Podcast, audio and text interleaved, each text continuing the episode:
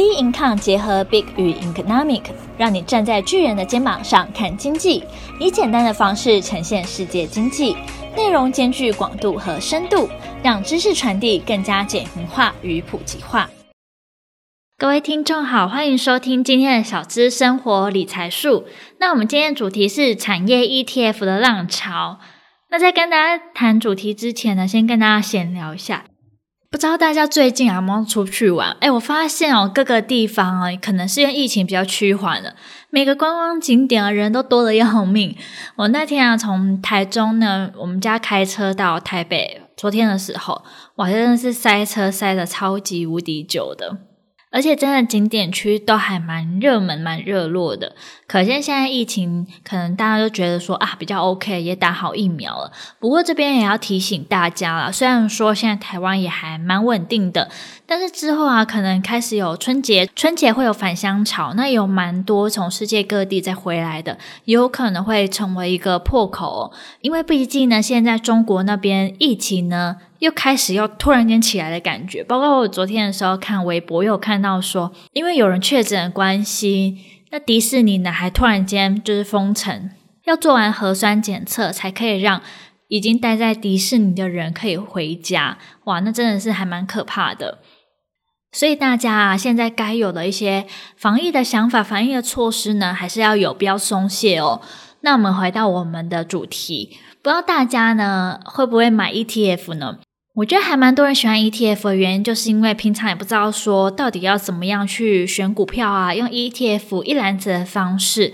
风险呢可以降得比较低。那上周的时候，美股超级财报周就公布第三届营收，也带动美股三大指数都创上新高。诶，其实啊，电动车的龙头特斯拉。受惠于呢财报优于预期，又接到大订单，又调整多款车型的售价，所以股价就大幅飙涨，市值就突破兆美元的大关哦，成为美国第五大的上市公司，也激励电动车相关 ETF 呢连袂走高。诶，我这边想要题外话问大家一下。大家如果想要买电动车的话，会选择像是特斯拉吗？还是会选择其他牌子的电动车呢？像保时捷他们也有出自己的电动车，以及现在红海也有出新的电动车。大家会选择说是特斯拉，还是选择传统汽车品牌的电动车呢？也欢迎大家可以留言跟我们分享你的想法哦。那回过头来，投资人啊，常遇到看好某个特定的产业，却面临相关的概念股众多，真的说，哎，不知道到底要买哪一档才好，或者说，投资人啊，买进该产业的其中一档个股之后，哇，股价不涨反跌，而没有买相关概念股的股价却涨翻天，那形成看对的趋势，却与报酬呢擦肩而过，甚至面临亏损的情况，到底说有没有办法去解决呢？因此啊，近期的产业型 ETF 就被推出来，也被许多投资人认为是一个好方法哦。那产业型 ETF 是什么呢？它也是指投资一篮子特定的产业啦，比如说专门投资于 5G 啊、电动车啊、能源产业，甚至投资于更细的分类，例如健康医疗类中，可能又细分成生技公司、制药公司、医疗服务等等。近几年很红的科技股 ETF 就属于这类。那有些人在追逐一些题材的时候，也会使用产业型 ETF 去搭配一些比较细的产业，找到相关供应链，快速分散风险。这边也帮大家复习一下，ETF 就是一种。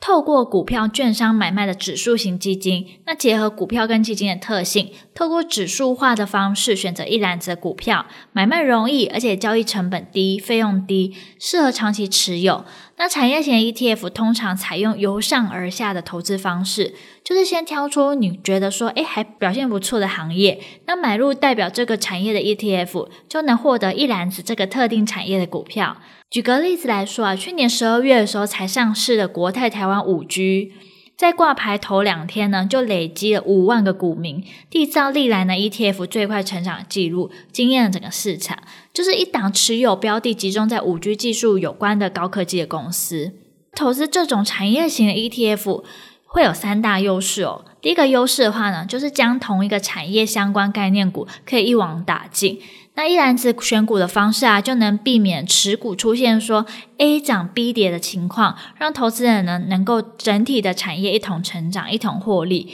对于不会选股投资人来说啊，可以分散持股，降低持有单一个股所带来的投资风险。第二个优势呢，就是利用产业型 ETF 间接持有海外知名企业哦。过去啊，投资美股需要透过在国外券商开户，或是透过国内券商进行副委托，但现在呢，可以透过产业型 ETF 而达到了配置的结果。你也可以啊，在投资组合中纳入像苹果啊、亚马逊啊，或是微软等标的。第三个优势呢，就是投资门槛比较低呀，让资金比较少投资人就可以透过 ETF 参与大公司的营运。那相较于某些热门的产业公司的成本呢，低出许多。例如持有五 G 概念股的台积电需要六十万，但国泰台湾五 G 呢，只要一点七万，相较之下就成本低了很多，轻松很多哈。不过这边也要提醒大家，选择产业 ETF 需要特别注意进出场时间点哦，因为产业过于集中，甚至会因为产业规模受限，可能会造成单一个股持股比重啊过高的风险。而产业跟市场选择都取决于个人的判断能力。那能够正确的使用产业型 ETF 并产生获利的人，通常啊本身需具备对于景气周期呢有一定的判断能力，借此呢可以在不同时机点将资金转移到接下来有机会的产业。毕竟说股价的变化常常会因为新闻消息啊而带动相关 ETF 还有基金的题材，所以购买时要多认识自己购买的产业，才有办法达到稳定的获利哦。那今天的小资生活理财术就到这边结束。那有任何问题想法，欢迎到我们脸书专业以及 Instagram 跟我们做交流喽。那我们下期节目见，拜拜。